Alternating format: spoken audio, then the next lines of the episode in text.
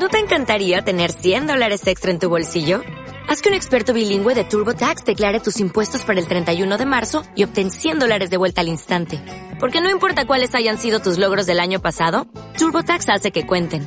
Obtén 100 dólares de vuelta y tus impuestos con 100% de precisión. Solo con Intuit TurboTax.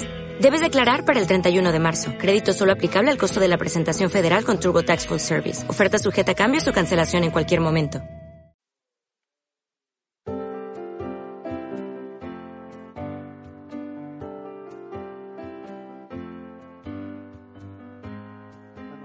Días. El Señor les bendiga rica y abundantemente.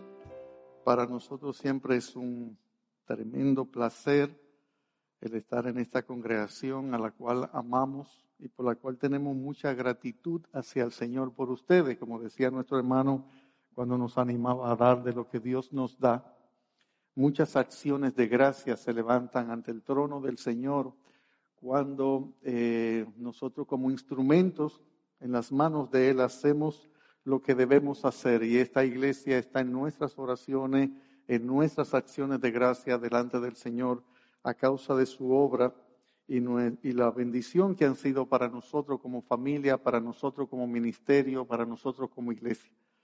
Eh, así es que agradezco a los pastores, Pastor Pedro, Pastor Yadín, muchas gracias por el privilegio y la responsabilidad que nos conceden de estar en su púlpito para hablar la palabra del Señor. Esta mañana tenemos un, un título eh, como sermón que es como un ruego. Señor, ayúdame a perdonar. Se titula el sermón de esta mañana, Señor, ayúdame. Y es un grito, es una súplica, es un ruego, es un implorar, es un pedir a grito esta solicitud que hacemos al Señor. Yo quiero que ustedes vengan en sus Biblias, por favor, al Evangelio según San Mateo, capítulo 18 el pastor Yadín nos estuvo enseñando precisamente, aunque yo no voy a tratar esa porción que él trató en, los primeros versículos, pero sobre todo en este capítulo estuvo enseñándonos.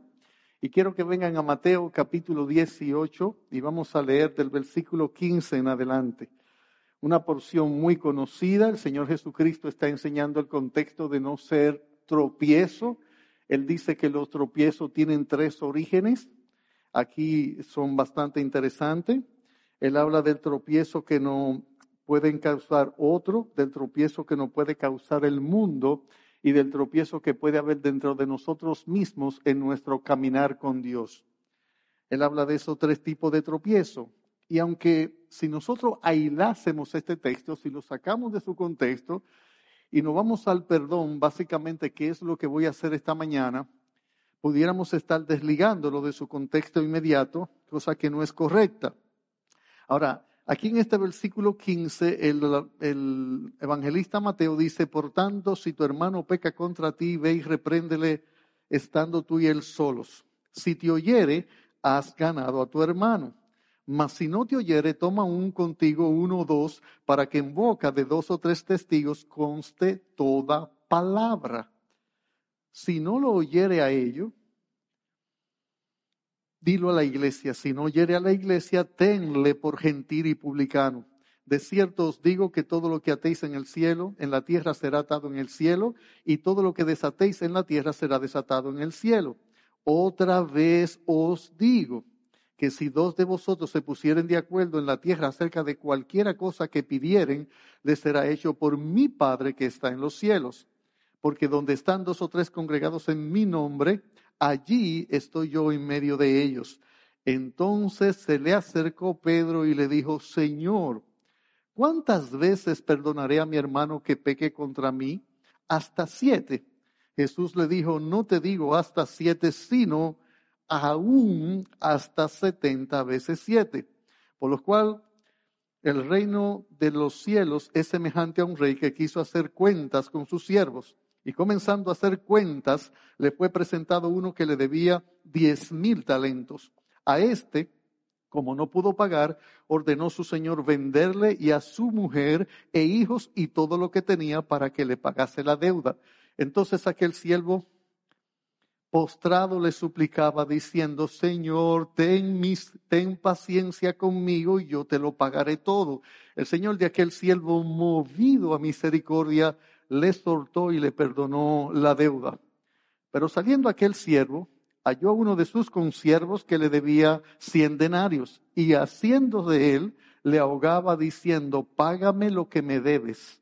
Entonces su consiervo, postrándose a sus pies, le rogaba diciendo, ten paciencia conmigo, yo te lo pagaré todo. Mas él no quiso, sino fue y le echó en la cárcel hasta que pagase la deuda. Viendo sus consiervos lo que pasaba, se entristecieron mucho y fueron y refirieron a su señor lo que había pasado. Entonces, llamándole su señor, le dijo, siervo malvado, toda aquella deuda te perdoné porque me rogaste ¿no debías tú también tener misericordia de tu consiervo como yo tuve misericordia de ti? Entonces su señor enojado le entregó a los verdugos hasta que pagase todo lo que debía. Así también mi Padre Celestial hará con vosotros si no perdonáis de todo corazón cada uno a su hermano sus ofensas. Vamos a orar. Padre, nos acercamos a ti con el corazón lleno de reverencia. En este momento vamos a hacer uso de tu palabra. En este momento nos allegamos al trono de la gracia en plena certidumbre de fe. Nuestros cuerpos han sido lavados con agua pura y nos acercamos a un Dios tres veces santo a pesar de lo que somos, pero lo que somos en Cristo nos da confianza. La virtud, la sangre, la gracia, la misericordia, la bondad, la benignidad, el amor, el perdón, la compasión cayó sobre nosotros. Y hoy nos atrevemos a entrar al lugar santísimo y aunque sobrecogido de temor reverente, pero además de una gozosa expectativa por lo que eres y lo que harás, nos atrevemos confiadamente y reverentemente a llegarnos a ti para pedir, suplicar, implorar, rogar delante de ti en esta mañana, Señor, que nuestros corazones sean abiertos a tu verdad, que tu palabra halle corazones hambrientos, sedientos y que hoy cárceles sean abiertas que hoy personas que están quebrantados, atados, perdidos, muertos, hoy sea un día de resurrección, como celebramos exactamente de Cristo en este día. Hoy sea un día de sanar, hoy sea un día de levantar, de reencaminar. Hoy sea un día que muchas cárceles de prisiones de culpa, de dolor, de resentimiento, de odio, de ira, de enojo, hoy sean abiertas. Estamos proclamando el Evangelio que da vida, estamos proclamando a la persona que levanta al caído, busca al perdido, que salva al que está condenado.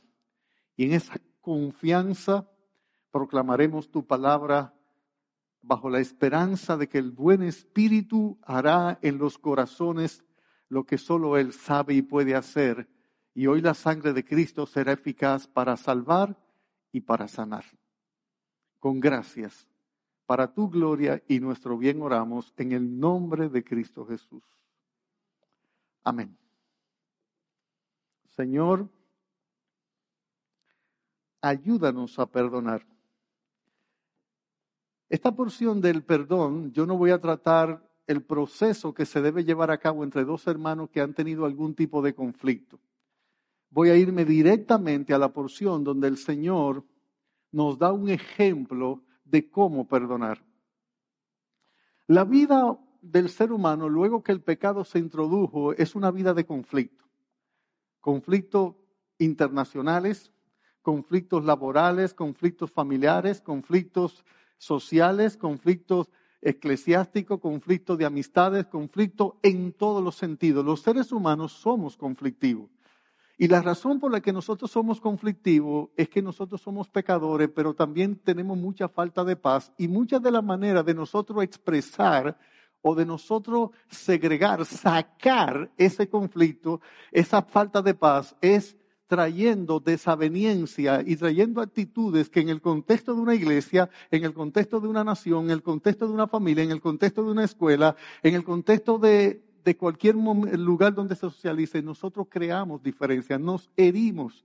Mucha gente va por la vida teniendo en el pecho, en vez de un corazón, una cárcel o una gran raíz de amargura, un árbol que ha ahondado, profundizado y que se ha aterrado ahí en el fondo del alma donde nosotros tenemos muchos dolores causados por terceros que nos han marcado la vida y que nos hacen caminar por ella sin paz. Muchos hijos en este momento, los peores recuerdos de su vida están relacionados con vivencias y experiencias con sus padres por cosas que sus padres debieron hacer que no hicieron o por cosas que sus padres no debieron hacer que sí hicieron. Hermanos, hermanos seculares, hermanos en la carne, de sangre, que están sencillamente dolidos, resentidos, amargados y quebrantados. Y querramos o no, esa es una realidad que se va a vivir mientras el sol brille, mientras todavía esta concepción de vida pecaminosa esté sobre la vida, sobre debajo del, sol y sobre la tierra vamos a enfrentar conflicto y mucha gente va a ser herida y las heridas más profundas que más hondan en el alma son aquellas que vienen de los seres más queridos. De hecho, por eso preguntó un escritor, ¿quién es la persona que más daño te puede hacer? La persona que tú más amas, que está más cerca, que tú le abres el corazón, a la que tú te confías a la que tus afectos, tus quereres están ligados. Yo no sé si en esta mañana tú estás aquí y tienes una gran raíz y en vez de un, un corazón latiéndote en el pecho, te late una amargura, un dolor, una tristeza, un resentimiento. Vas por la vida caminando sin paz. Y hay una persona que se acuesta contigo se levanta contigo, come contigo, trabaja contigo, camina contigo porque no la puedes sacar de tu mente a ninguna hora.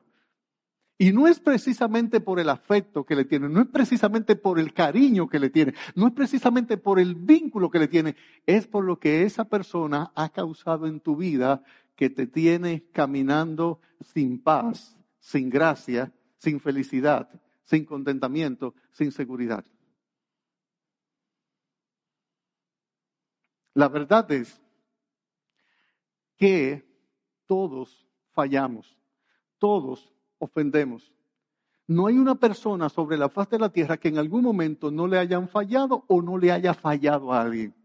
La vida está compuesta de eso. El material con que se construye la relación humana es de gente que tenemos defectos o por egoísmo, o porque somos egolátricos o porque somos egocéntricos. Nosotros sencillamente causamos y nos causan dolor. Hay heridas que nosotros tenemos en el alma.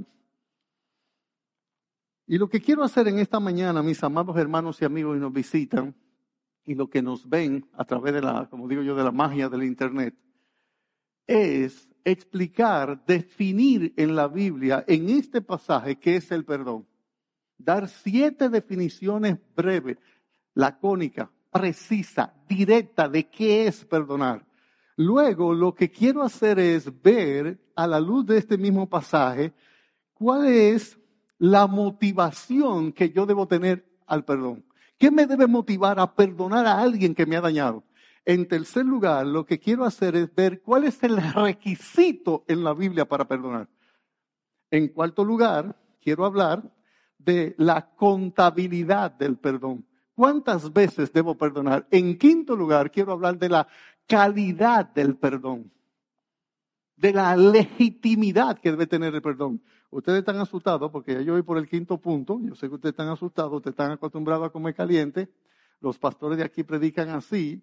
Yo también predico así, pero a veces lo vuelvo asá.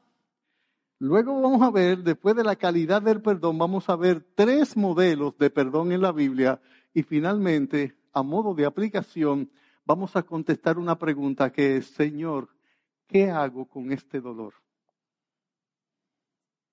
Dime qué hago con este dolor. Así es que veamos sin más preámbulo esta rogativa que hacemos al Señor de Señor, ayúdame a perdonar. Definamos el perdón. En la Biblia, ¿qué es perdonar? En la Biblia, perdonar es una deuda que se cancela. De hecho, el pasaje así lo dice. Lo que hace el Señor, el rey, con el siervo es que le debe diez mil talentos y él toma, da esa deuda por cancelada, no quiere un pago. En el versículo 27 de este Mateo capítulo 18, si usted está conmigo, dice, el Señor de aquel siervo, movido a misericordia, le soltó y le perdonó la deuda. Le dije que iba a dar siete definiciones muy cortas, por lo cual voy a ir muy rápido, sin explicar mucho. Perdón es una deuda cancelada. En la Biblia, el perdón es una culpa que se remite. Hay alguien que es culpable, ha faltado, ha violado, ha dañado, ha abusado de alguien y la persona en vez de tomarlo a él y hacerle pagar su culpa, envía, lanza hacia otro lugar la culpa de tal manera que no cobra a esa persona. Eso fue lo que dice en segunda de Samuel, le dijo el profeta a David cuando le dije, no temas, tu pecado ha sido remitido. Y aquí nos da la idea, remitir es como enviar. Usted recuerda que cuando no existían los mails, nosotros hacíamos carta manuscrita y poníamos arriba, remitente. Entonces, es como que usted agarra la falta, el error, la culpa, el daño que otra persona causó y la envía, la tira de tal manera que no caiga sobre la persona que le dañó. Es Puede poner ahí a Juan 20, 23 y segundo de Samuel capítulo 12, versículo 13. En la Biblia, perdón es un condenado que se libera. Alguien merece que tú lo condenes, merece que pague por el daño. Y te dice, señor juez, de mi parte, abra las puertas, déjelo que salga en libertad. Eso es perdonar es que tú lo tienes en la cárcel con los barrotes, en la celda, en la mazmorra de la culpa, y tú tomas la llave y le dices, sal. Tu pecado, tu falta, tu ofensa, tu daño ha sido perdonado. Es un condenado que se libera. De hecho, cuando usted ve en el versículo 27 de este, de este pasaje, dice, el Señor moví, de aquel siervo movido a misericordia, le soltó le soltó. Lo tenía en cadena, lo tenía en su cárcel, lo tenía en prisión. En otras palabras, en la Biblia, perdón es una ofensa que se pasa por alto. Eso era lo que hacía Dios en el Antiguo Testamento cuando ponía las machos la, la, sangre de los machos cabríos. Él lanzaba hacia adelante, hacia el futuro, las ofensas de los hombres, las tapaba, las cubría y las lanzaba, las remitía y realmente no hacía que su ira santa cayera sobre el pecador culpable porque la paga del pecador a muerte debía morir irremisiblemente y entonces el Señor lo que hacía era que pasaba por alto la ofensa. No ejecutaba su justa ira y su santa justicia sobre el pecador. Pero también es como dice Pablo en el libro de los Hechos, ¿verdad? Dios, habiendo pasado por alto los tiempos de esta ignorancia, en su paciencia, en su longaminidad, Dios aguantaba, aguantaba su ira, usted no ve. Juan 3:36 dice que la ira de Dios está sobre el que rehúsa creer. Pero Dios la aguanta y perdón es una ofensa que se pasa por alto. Perdón es un daño que no se revierte. Usted sabe lo que es un boomerang. Usted lo tira hacia allá. El boomerang va, toca donde debe dar y vuelve hacia ti. Tú no quieres que el que te dañó reciba el mismo daño. Tú no dices, como dice Proverbio 24, 29, como me hizo, le haré.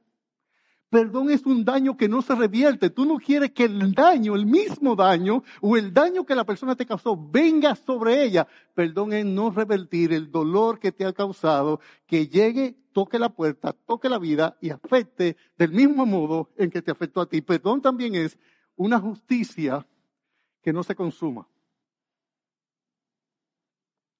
yo pudiera hacer que alguien que me dañó pague en justa medida y razón lo que me hizo.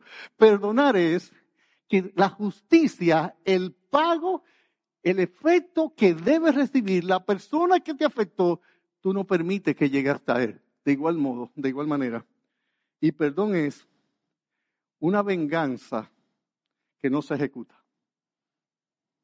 Dos espadas, una en la mano de Dios y una en la mano tuya. La persona que te dañó está ahí. O Dios tiene su mano vacía. Tú tienes la espada, como tenía José en contra de sus hermanos. Y Dios te dice, dame la espada a mí. Mía es la venganza. Yo pagaré. Tú tienes tu mano alzada, justo para ejecutar a la persona que te dañó. Y el Señor te dice, dame la espada. Pasa por alto la ofensa, no la revierta, no consumas la justicia, no cobres la deuda, remite la culpa, deja libre al que te dañó. Así es, que perdón es Número uno, una deuda que se cancela. Número dos, una culpa que se remite. Número tres, un condenado que se libera. Número cuatro, una ofensa que se pasa por alto. Número cinco, un daño que no se revierte. Número seis, una justicia que no se consuma. Y número siete, una venganza que no se ejecuta, que fue lo que hizo José en Génesis capítulo 50, versículos 15 y 19, cuando sus hermanos atemorizados, porque ya murió Jacob, él dijo, se va a vengar ahora. Y él dijo, ¿acaso estoy yo en lugar de Dios?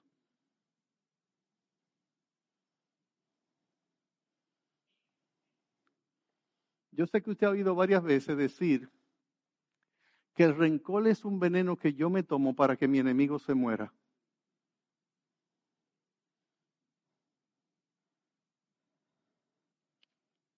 Yo me tomo el veneno esperando que ese castro, porque los castros son malos toditos, se muera él.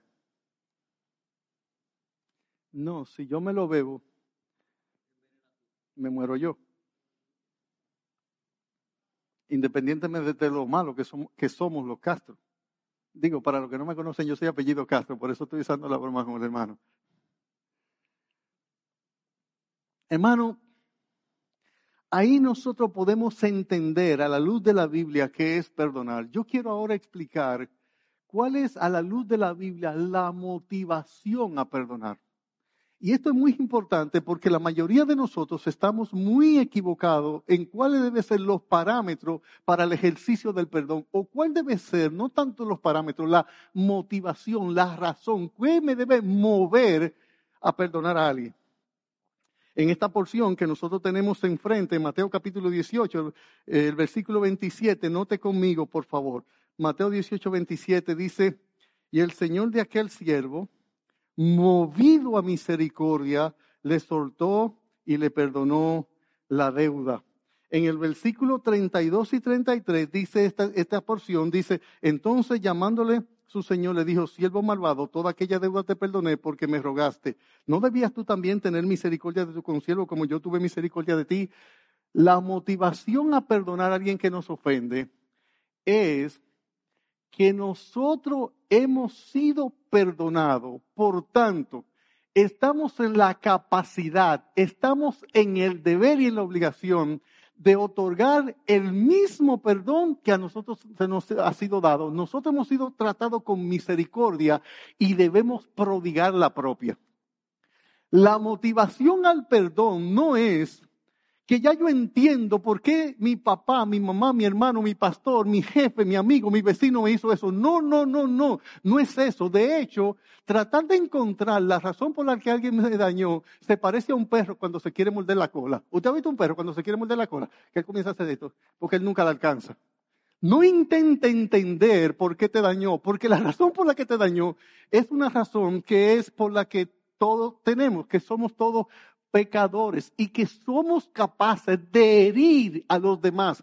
No de vuelta tras tu cola, que no la vas a alcanzar. Tampoco le que busque la quinta pata al gato porque lo que tienes es un rabo.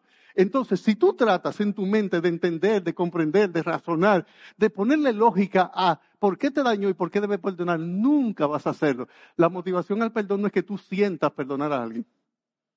Ojo con eso. La mayoría de nosotros creemos que nosotros podemos obedecer ciertos parámetros o principios bíblicos cuando sentimos, cuando deseamos, cuando los anhelamos, cuando nos gustaría hacerlo. No, no, no, no, no. Esa no es la motivación a perdonar en el pasaje.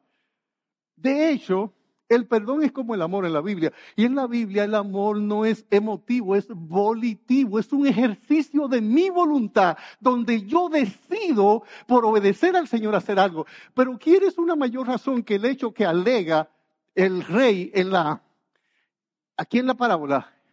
Siervo malvado, toda aquella deuda te perdoné. ¿Por qué? Porque me rogaste.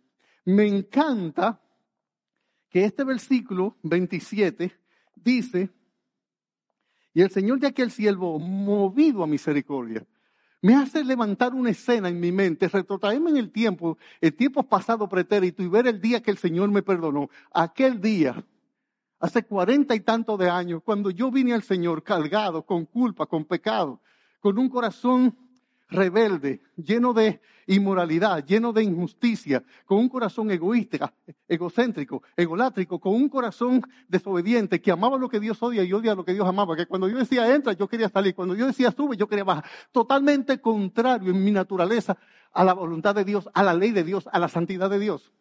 Y ese día yo vine y el corazón de Dios se agitó en su pecho.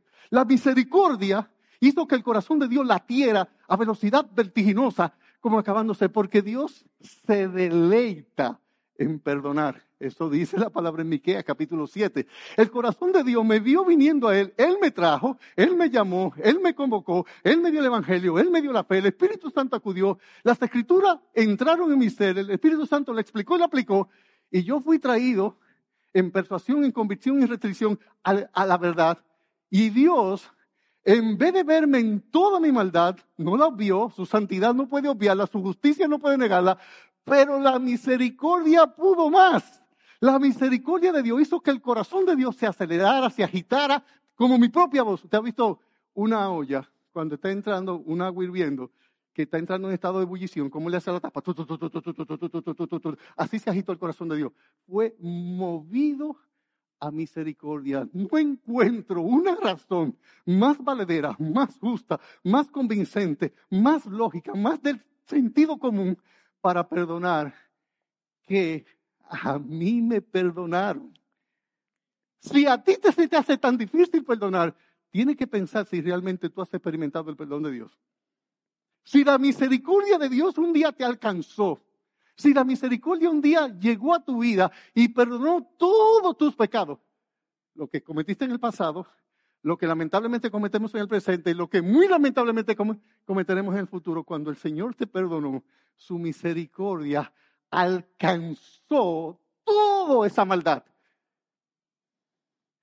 Así que no debes procurar encontrar otra razón, no debes procurar encontrar otra motivación a perdonar que no sea que a ti te perdonaron. Siervo malvado. No, yo no lo perdono porque es muy grande, mi dolor ha sido mucho, mi sufrimiento. Eso es verdad, puede que sea verdad. Pero tu dolor, tu ofensa, la ofensa que te causaron, nunca, como vamos a ver más adelante, será comparable, equiparable a la que tú le has hecho al Señor. Nunca, nunca se podrá comparar. De hecho, tú tienes que perdonar 100 denarios. A ti te perdonaron 10 mil talentos. Eso es lo que vamos a ver más adelante en el principio de la parábola. La motivación al perdón es que yo fui recibido a misericordia y por eso el Señor dice, bienaventurados misericordiosos porque yo alcanzará misericordia. Por eso el Señor dice en el mismo Evangelio de Mateo, Él dice, y perdona nuestras deudas, así como también nosotros perdonamos a los que nos ofenden. No te salgas de ahí. No podrás encontrar una, una razón bíblica, una razón lógica, una razón justa, una razón más buena que perdonar, dar misericordia, conceder misericordia del mismo modo que a ti te la concedieron. O cuando digo del mismo modo, no es equiparable. La misericordia hacia ti, la misericordia hacia mí y la misericordia hacia nosotros no se puede comparar con la que tú y yo vamos a prodigar a alguien que nos falta. No es, no es equiparable, como vamos a ver más adelante. Así que la motivación al perdón, ¿sabe cuál es? A mí me perdonaron. La motivación al perdón, ¿sabe cuál es? De mí tuvieron misericordia. La motivación al perdón, ¿sabe cuál es? Y yo soy más justo que Dios, o más digno que Dios, o más grande que Dios. O sea, yo no puedo perdonar porque me ofendieron a mí, y fue mi papá, y fue mi mamá, y fue mi esposo, y fue mi hijo, y fue mi hermano, y fue mi pastor, y fue la iglesia, y fue mi jefe, y fue mi vecino, y fue mi profesor, y fue mi persona. Hermano, la verdad es que tenemos un concepto mucho más alto de nosotros que el que debemos tener.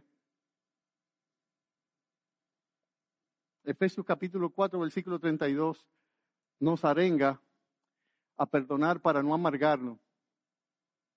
Mire conmigo este pasaje, deja, Mateo marcado porque iremos y volveremos a él. Al igual que Abraham, cuando subió al monte Moriah, le dijo, iremos y volveremos a vosotros, adoraremos y volveremos. Dice Mateo, dice Efesios 4:32, antes sed benignos unos con otros, misericordiosos, perdonándoos unos a otros, como también Dios os perdonó a vosotros en Cristo. ¿Cómo Dios te perdonó?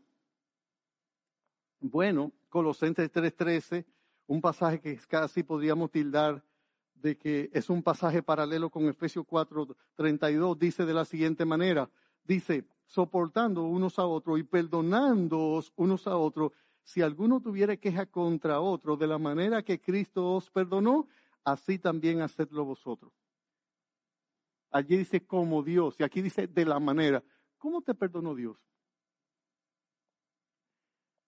Rogaste, imploraste, pediste, suplicaste, y eso fue suficiente para que la gracia y la misericordia de Dios se volcara sobre ti. Cuando nosotros vinimos aquel día, arrepentido y convertido y con un corazón humillado, el Padre abrió, mandó un ángel a que abriera la compuerta de la represa de la sangre de Cristo. Fue abierta y toda la sangre de Cristo fluyó como un río de agua viva sobre tus pecados y los lavó todo, lo limpió todo. De tal manera que fuiste recibido a misericordia. No procures más que lo que Dios pide, porque tú no eres más que Dios.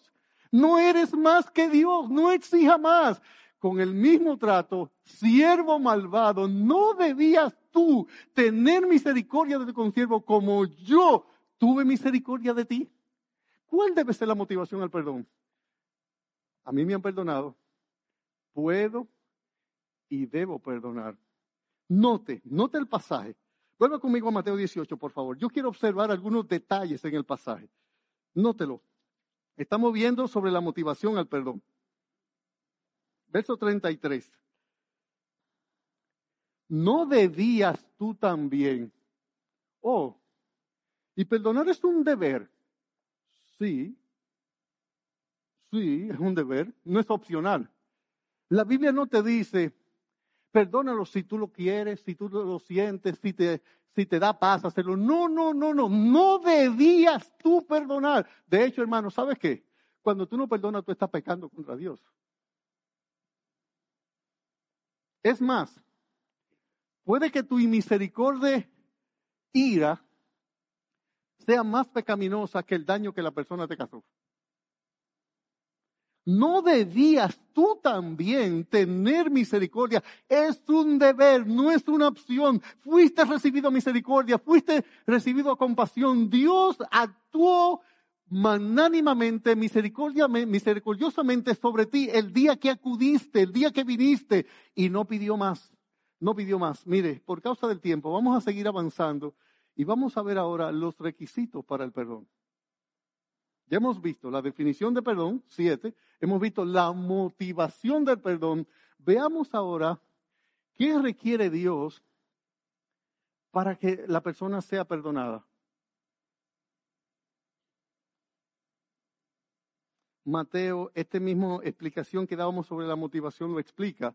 Mateo 18, 32 dice, entonces llamándole su señor, le dijo, siervo malvado, toda aquella deuda te perdoné porque me rogaste. ¿Qué le vas tú a Dios para perdonarte a ti? Un ruego sincero, una súplica honesta, un decir con tus labios quién eres, el pecador que eres, Dios nos dijo, pero como tal día me robaste, como tal día mentiste, como tal día me engañaste, como tal día hiciste cosas, ven y págame un poco de cada uno. El ruego, la súplica sincera fue suficiente para que el perdón fluyera como un río, que nada lo detuvo. No pidas más que Dios. No exijas más que Dios. Un ruego sincero que muestra un arrepentimiento debe ser suficiente como un requisito para otorgar el perdón. Proverbio 28, 13. El que encubre su pecado no prosperará, más el que lo confiesa y se aparta alcanzará misericordia. Mire Lucas capítulo 17, verso 3, verso 4 conmigo. Lucas, los requisitos, la condición, las demandas para el perdón es una confesión y una petición de perdón lo que debe bastar. Dice aquí, en Lucas 17:3, mirad por vosotros mismos, si tu hermano pecare contra ti, repréndele, y si, te, y si se arrepintiere, perdónale. Y si siete veces al día pecare contra ti, siete veces al día viniere a ti diciendo, me arrepiento, ¿qué cosa? Este pasaje es duro. A las tres son la vencida. Esa era una enseñanza rabínica. Los rabinos enseñaban que tú podías perdonar a una persona mayormente tres veces. Después de ahí, machete gilet. Por eso Pedro piensa que la votó por los 490 cuando dice, hasta siete veces debo perdonar a mi hermano. Sobrepasé a los rabinos el doble y otra más, Señor. Y pero digo, wow, yo voy a ver qué, yo voy a ver qué va a contestar el Señor en este momento. Y otro dice, yo perdono, pero no olvido.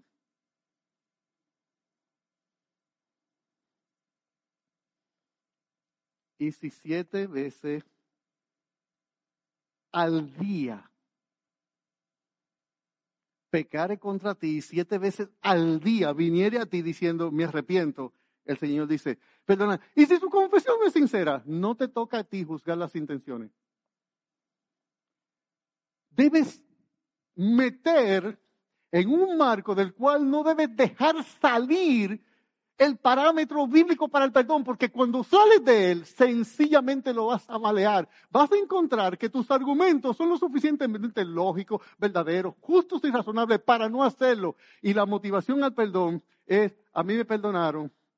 Y los requerimientos para el perdón es una confesión sincera. No pidas más, no busques más no alegues más, no requieras más, no te coloques por encima de Dios. Bueno, él me pidió perdón, pero él es bastante hipócrita, como tú sabrás. Mira, esa es una estrategia. ¿Tú crees que yo no lo conozco? Yo lo conozco. No, tú no te conoces ni a ti mismo. Ni a ti mismo. Te conoces tú. Así es que el requerimiento para perdón está aquí en la parábola. Él dice, toda aquella deuda te perdoné. ¿Por qué? Porque me rogaste, me suplicaste, me imploraste, me pediste. Y eso fue suficiente para que una grandísima deuda, una impagable deuda, fuera perdonada. En cuarto lugar, por causa del tiempo, le dije que había mucho contenido y que por eso iba a ser rápido. Vamos a ver ahora la contabilidad del perdón, la cantidad del perdón hasta cierto punto lo estuvimos viendo ahora. Yo quiero que usted note que como citaba en el versículo 20 de esta porción, 21 de esta porción, el apóstol Pedro le hace una pregunta al Señor en base a la enseñanza que él ha dado de cómo dos hermanos deben dirimir sus culpas o sus ofensas. Y el apóstol Pedro dice que se le acerca al Señor en el versículo 21 y dijo, Señor, ¿cuántas veces perdonaré a mi hermano que peque contra mí? Hasta siete. Jesús le dijo, no te digo hasta siete, sino hasta setenta veces siete.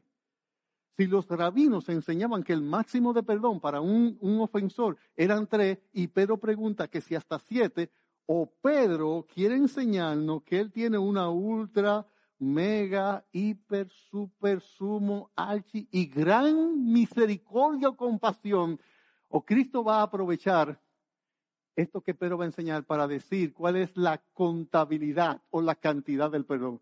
La contabilidad o la cantidad del perdón es innumerable, es ilimitado. Tan solo Dios está exigiendo, como vamos a ver más adelante, que la calidad de tu perdón se parezca mínimamente a la que Él te, a la que él te otorgó a ti. O vamos a, a sacar cuenta, porque estamos en contabilidad ahora, estamos en número.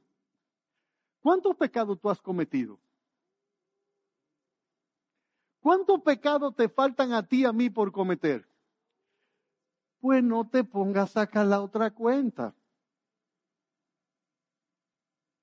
No nos conviene sencillamente, es ilógico, es irracional, es volvernos bruto y torpe cuando usted viene a decir, es que me lo ha hecho tantas veces. No debería hacerlo la otra persona, de verdad que no debería hacerlo. Pero la verdad es que la contabilidad del perdón es innumerable, es insondable, debe ser incuestionable, inenarrable, indecible. No tenemos que buscar la contabilidad del perdón porque Cristo dice, no te digo hasta siete, sino hasta setenta veces siete. Eso da 490 veces. ¿Está Cristo aquí estableciendo una cantidad exacta para el perdón? La respuesta es no. ¿Está Cristo siendo una hipérbole, una exageración aquí para indicar que nosotros debemos tener la disposición a, a perdonar innumerablemente? Esa es la verdad en el texto. Y para esto, Cristo se vale de una parábola en el cual hay un rey que representa a Dios en la parábola, hay un deudor que somos todos nosotros, todo ser humano que ha nacido, que debe diez mil talentos, y hay otro consiervo deudor que debe cien denarios, y ese consiervo que debe cien denarios es todo aquel que alguna vez te haya ofendido o te vaya a ofender. ¿Me seguiste? Dios es el rey. Todo ser humano es el que le debe al rey diez mil talentos. Y toda persona que alguna vez te haya ofendido, te ofende o te ofenderá en el futuro, es quien debe 100 denarios.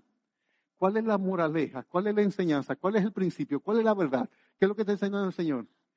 Que la deuda que el Señor nos ha perdonado a nosotros, y estamos hablando de la contabilidad del perdón, es inmensurable, incomparablemente, inmensamente mayor. De hecho, es tan incuantificable que él dijo para que pagara, que lo vendieran a él, a su esposa, a su hijo y todo lo que tenía. Y aún así no lo pagaba. Un talento equivalía a seis mil denarios, más o menos. Un denario era el pago de una jornada de día de trabajo, de un echador de día de trabajo. Por ejemplo, para usted pagar un talento, usted necesitaba seis mil denarios. Seis mil denarios, que era un día de trabajo, usted necesitaba trabajar seis mil días para pagar un talento con un talento, con un talento, si usted agarra seis mil y lo divide entre 365, que son los días que tiene un año, para que usted tenga una idea, para esta persona pagar 200 denarios, debía trabajar más de mil años. Él debía 60 millones de días o 60 millones de denarios en los 10 mil talentos. Cuando usted multiplica esto en años, él debía trabajar 163.377 años para poder pagar. Cuando le dice al Señor, ten misericordia de mí, yo te lo pagaré todo. ¿Y cuántos años pensaba vivir este individuo? 163 mil años. Lo que pasa es que nosotros no sabemos lo que nos ha sido perdonado. Nosotros no tenemos una idea real de cuánto era nuestra culpa, cuánto era nuestra deuda. Era impagable. Por eso dice Job, o dice el salmista, la redención es de su, la redención de su alma es de gran precio y no se logrará jamás. Tú no podías pagar, yo no podía pagar. Tú no entiendes la santidad de Dios y la pecaminosidad nuestra. Tú no entiendes que son tantas nuestras faltas y tan graves, porque también no es solo la cantidad, la variedad, la calidad, la intensidad, sino es contra quién fallamos. Déjeme hacer una comparación para que usted entienda lo que quiero decir. Esto no es solo cuantitativo, es cualitativo.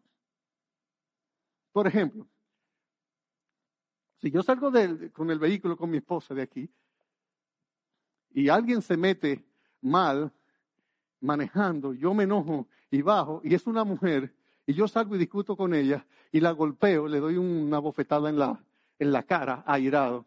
Eso sería terrible. Eso sería injustificable. Eso sería muy malo que yo haga eso. Perfecto. Pero supongamos que después que yo salgo de aquí, llego a casa, llego donde mi mamá, mi mamá me dice algo, yo me enojo y le doy una bofetada a mi mamá. Se la di a dos mujeres, no debí dársela a ninguna de las dos. Las dos están mal. Pero es igual que yo se lo dé a una mujer que no conozco en la calle y que en un arrebato de ira yo haga eso a que se lo dé a mi mamá. No es igual tus ofensas, tus pecados, tu falta, tu desatino, los míos, los nuestros, es contra el ser al cual se lo debemos todo, el que hace que tu corazón lata, que tú respires, el que da agua que sostiene a la sed, que presiona tu boca, el que, árbol, que, el que te dio un árbol que el cual te regala descanso, el que te da toalla, baño, comida, aire, oxígeno, vida. La ofensa a Dios no solamente son terriblemente mayores, sino que son inmensamente mucho más peores. No solamente es cuantitativo, es cualitativo. Así que la contabilidad del perdón es, tú y yo tenemos una deuda con Dios impagable.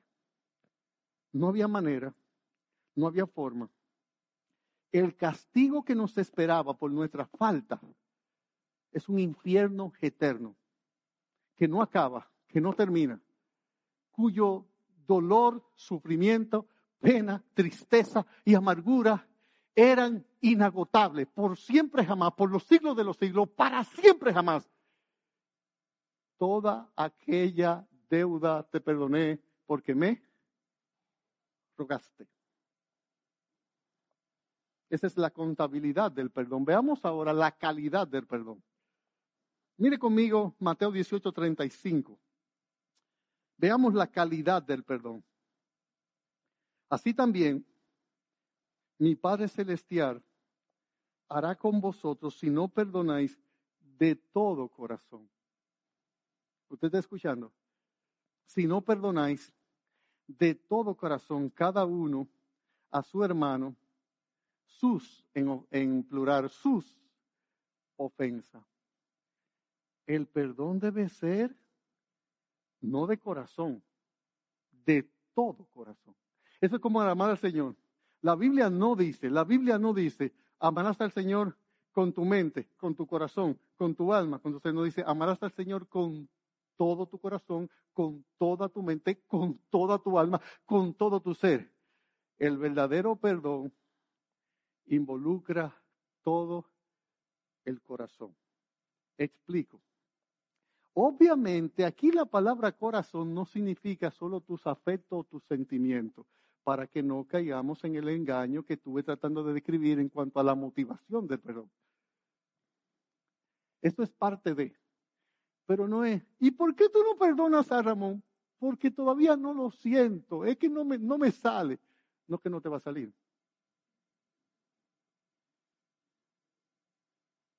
Es una decisión, bajo una... Recuerde que la Biblia, madurez en la Biblia es más convicción que emoción, por lo cual toma una decisión. Pastor, y es tan sencillo. Sí, no. Lo vamos a ver en la final, en la aplicación del sermón. Pero sí es, el perdón debe ser sincero debe estar motivado de manera sincera, íntegra, genuina. Si no perdonáis de todo corazón, porque tu corazón y el mío son capaces de fingir un perdón.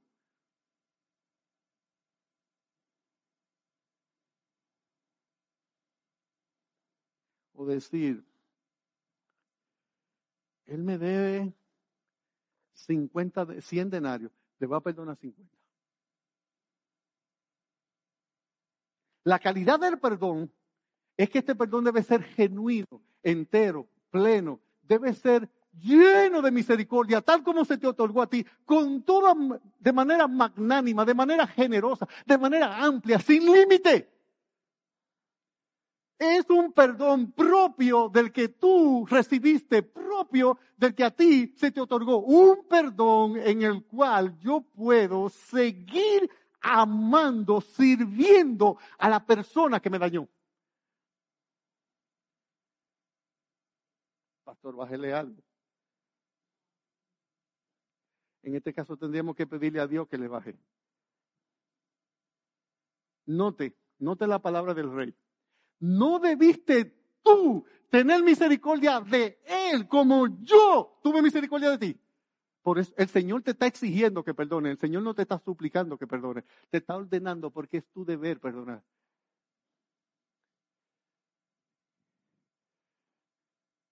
Lo voy a decir esto muy rápido, muy rápido, muy rápido. Hay por lo menos cuatro cosas que van a ocurrir en tu vida si tú no perdonas, como la Biblia dice. Cuatro cosas. Número uno, te vas a amargar.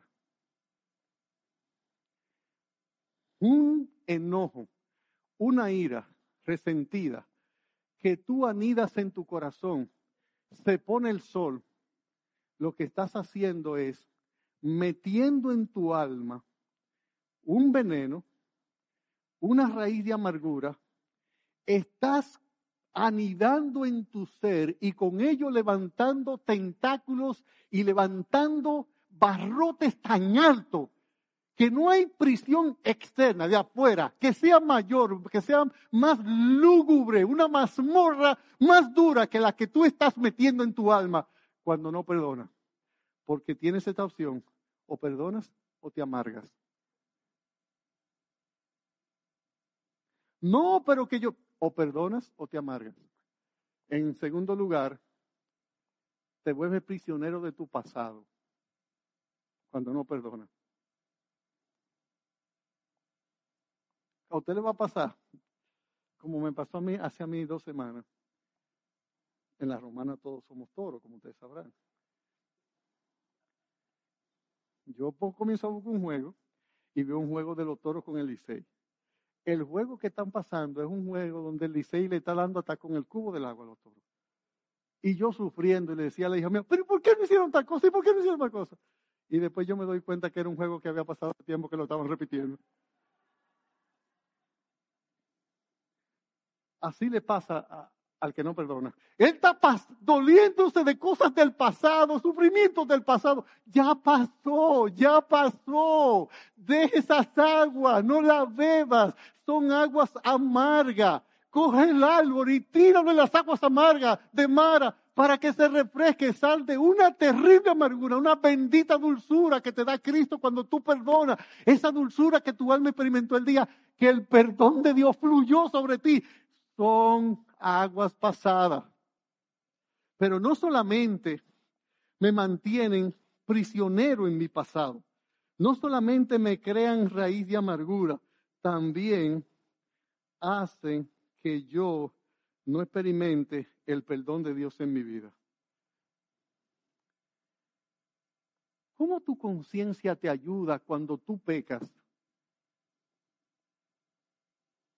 a entender y recibir el perdón de Dios, el cual tú no quieres otorgar a otro. Perdemos el perdón de Dios y perdono, perdemos comunión con Dios. Y perdona nuestras deudas, así como también nosotros perdonamos a los que nos ofenden. No hay una acción humana que haga que un ser humano se parezca más a Dios que cuando perdona. ¿Usted escuchó lo que yo acabo de decir?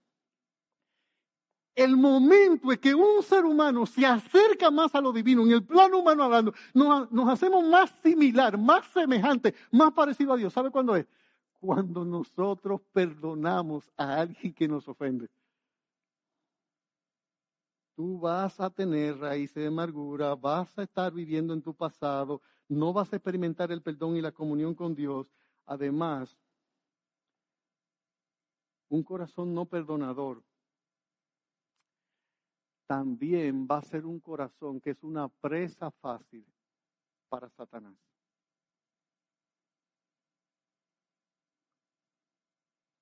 En Efesios 4, verso 26. Airaos, pero no pequéis, ni deis lugar al diablo. Versículo 31. Quítense de vosotros toda amargura, y genora, gritería. Versículo 32. De la manera que Dios os perdonó a vosotros en Cristo, así también hacedlo vosotros. Cuando tú tienes un corazón no perdonador que se mantiene airado, amargado, enojado, entristecido, resentido, le has abierto las puertas de tu alma al diablo para que él te tiente y tú puedas practicar, como dice el versículo 31 al final, toda malicia. Toda malicia. Escúchame lo que te estoy diciendo, ¿eh? Toda malicia. Un corazón amargado, resentido, airado, enojado, entristecido, agriado, es capaz de cometer feminicidio. ¿Y cómo diríamos si es que matan al hombre? ¿Eh? Homicidio. Homicidio, el neutro, que debe explicarse para hombre y para mujer. Miren, usted no sabe lo que es capaz de hacer un corazón resentido.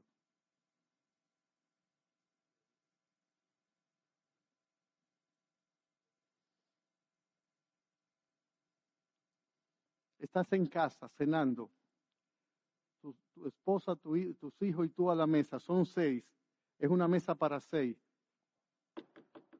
Alguien toca la puerta.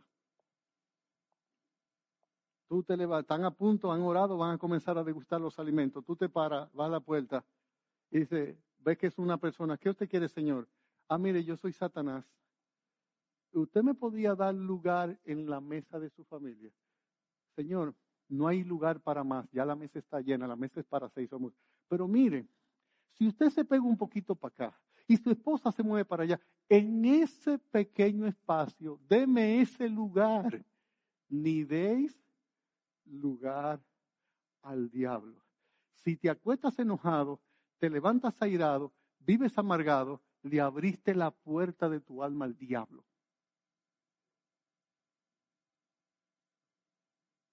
Esa palabra da lugar, da la idea de cuando yo le suplo información a un acusador mío para que en un tribunal me tenga argumento para acusarme, cuando yo facilito que algo se haga contra mí.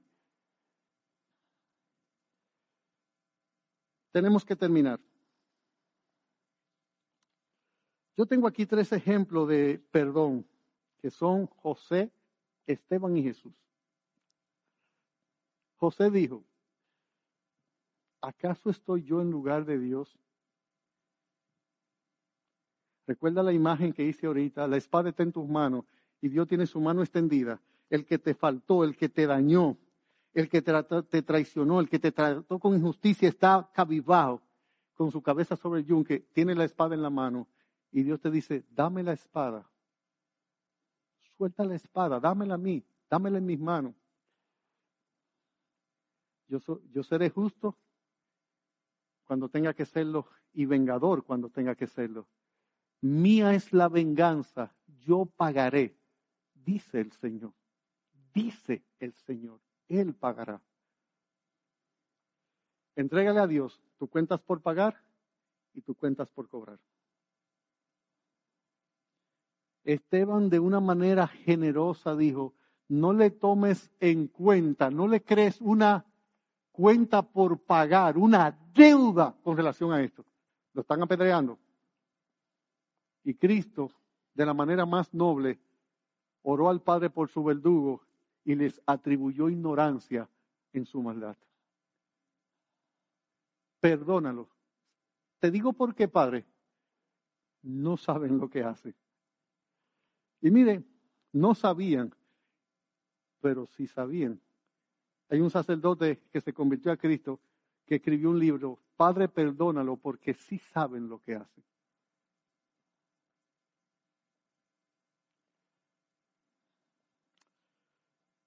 Estos son modelos de perdón.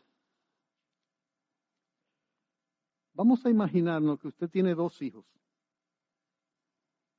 Una niña de seis años y un varón de veinte. Un desgraciado agarra y viola a su hija de seis años y luego de violarla la mata. Esa persona es apresado, es juzgado. En el país existe, vamos a suponer que existe la pena capital, la pena de muerte. Usted está ahí, está su hijo, está su esposa. Al oír la escena, la descripción, llorando, compungido, llega el momento en que el juez va a evacuar la sentencia definitoria sobre el caso. Todo está indudablemente demostrado la culpabilidad, es una culpabilidad inclusive confesa del parte de, del reo. Y cuando el juez se dispone a evacuar la sentencia de pena de muerte, usted levanta la mano y le dice al juez que usted quiere decir algo antes que él evacúe la sentencia.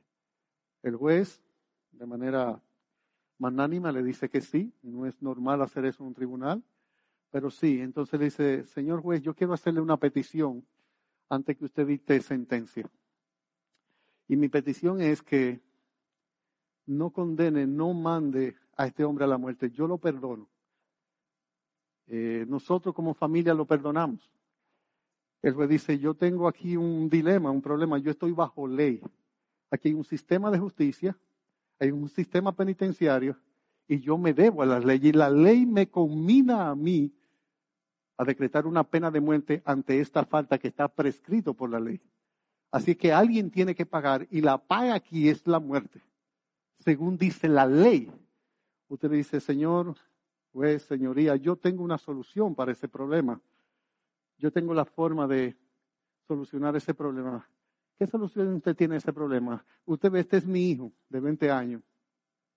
Yo ofrezco a mi hijo para que muera en lugar de este criminal.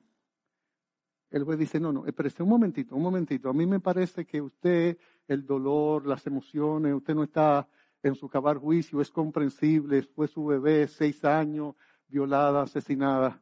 Y dice, señor juez, yo estoy en mi cabal, yo entiendo mi dolor y sé lo que le estoy pidiendo. Y aún más, si usted concede mi petición y mi hijo muere en su lugar, yo estoy dispuesto a adoptarlo a él como mi hijo y todos los bienes que yo le iba a dejar en herencia a mi pequeña hija que él violó y mató y a mi hijo que muere en su lugar, yo lo voy a hacer heredero y lo voy a meter dentro de mi hijo, eh, dentro de mi familia, en calidad de hijo.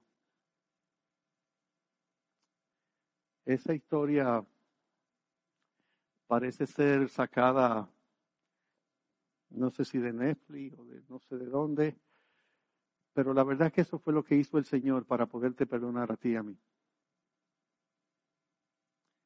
Créeme que los dolores que nosotros causamos a la santidad de Dios son inmensamente mayores e inmensamente peores que lo que ese Padre está diciendo y haciendo.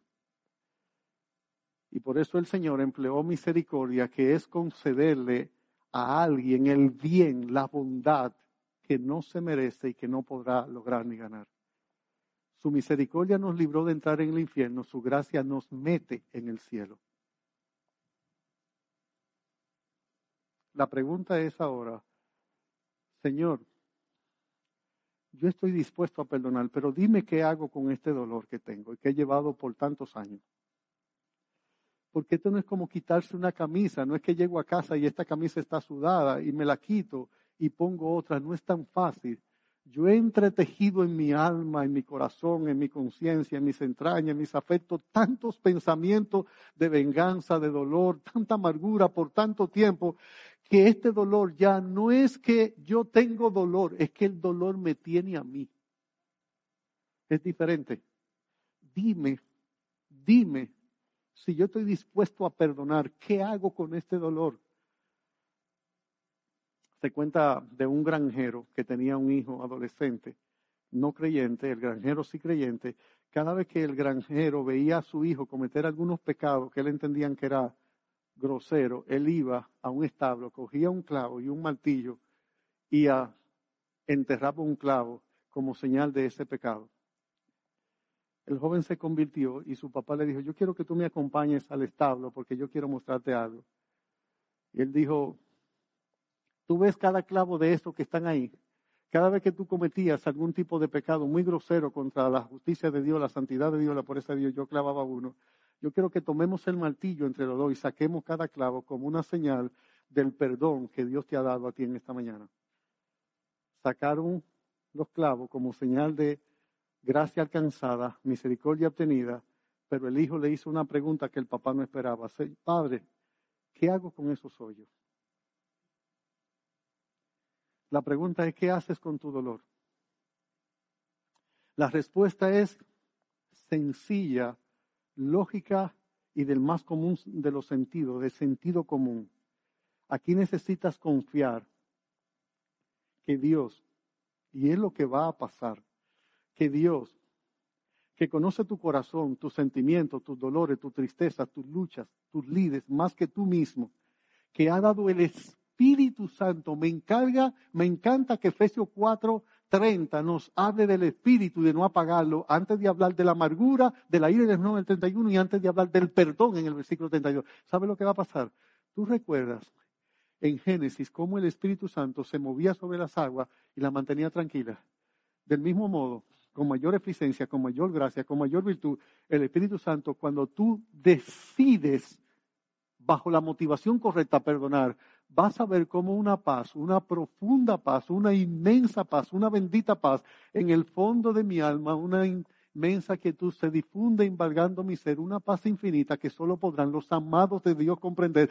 Paz, paz, paz, cuán dulce paz es aquella que el Padre me da. Yo le ruego que llene por siempre mi ser en sus ondas de amor celestial. Vas a entender a Filipenses capítulo 4, cuando el Señor dice, por nada estéis afanosos, sean conocidas vuestras peticiones. Y la paz de Dios que sobrepuja, sobrepasa dos cosas, todo entendimiento, guardará vuestros corazones y vuestros pensamientos, los dos lugares donde se pierde la paz. O las emociones o en la razón, en los pensamientos. La idea es, cuando dice, guardará, la idea es que Cristo toma una lanza o toma una espada o toma una alma y se pone, se para como un guarda entre Satanás, el problema, el dolor, la aflicción, y tú, y le dice al dolor, a la pena o la tristeza, para tú quitarle la paz que yo le doy, tiene que pasar sobre mi cadáver. Y ahí tú vas a entender a Isaías, tú guardarás en completa paz aquel cuyo pensamiento en ti persevera, porque en ti ha confiado. La razón que perdiste la paz no es por lo grande de tu pena, ni por lo duro que te han tratado, es porque no le hiciste caso a Dios y no trataste la ofensa o al ofensor como Dios te dice. Todos esos años, todas esas noches de insomnio, toda esa inapetencia, toda esa agriura, toda esa amargura, te la hubiera ahorrado si hubieras tomado la sangre de Cristo y lo hubiera aplicado sobre la falta, del mismo modo que Cristo la aplicó sobre ti el día que viniste a Él en un paso de arrepentimiento y fe. Te hubiera dado cuenta que Dios, que guarda tu alma, guarda los cabellos de tu cabeza que están contados, no había permitido que ese dolor que aún tú lo experimentarías, algo que tú dirías, pero Señor, yo debería estar triste, pero aunque la razón está, la falta está, la fuerza está, puedo experimentar tu paz, tu gozo, tu esperanza. Me siento quedo, tranquilo, quieto. Jehová peleará por vosotros y vosotros estaréis tranquilos. Tú quieres ver lo que es la paz que da el Espíritu Santo. Tú quieres ver la realidad del Espíritu Santo en tu vida. Tú eres un creyente, tú tienes el Espíritu Santo, el Espíritu Santo es real en tu vida. Tú quieres ver cómo el Espíritu Santo se mueve sobre tu alma y la quieta y le da un reposo que es irracional, es incomprensible, es inenarrable, es inexplicable, es inefable, es indecible, pero que es parte de ese, del trabajo maravilloso de el fiel consolador.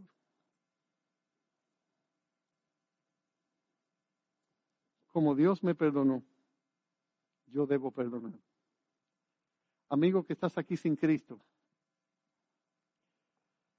tus faltas te condenan ante Dios, tus pecados, como los míos y como los de todos nosotros. Pero en Cristo, su sangre fue dada para pagar tu perdón, pagar tus pecados y obtenerte un perdón y una gracia y una misericordia. Si esta mañana tú estás aquí, estás allá arriba, estás aquí abajo, nos estás viendo o escuchando a través de la internet, de los medios de comunicación masiva donde este evangelio se llega, déjame decirte que el Padre determinó, junto con el Hijo y el Espíritu Santo, el perdón de todos tus pecados. Y que si tú quieres la paz del perdón, la gracia del perdón, hoy, ahora, en este instante, solo tienes que venir y hacer lo que hizo el siervo en la parábola. Toda aquella deuda te perdoné porque me rogaste. Y vas a ver cómo la sangre de Cristo fluye hacia ti, dándote un perdón y una gracia, una misericordia, una compasión que te, sacará del infierno, te meterá al cielo por siempre jamás. Y vas a entender la gracia, la maravillosa gracia del perdón. El Señor le bendiga.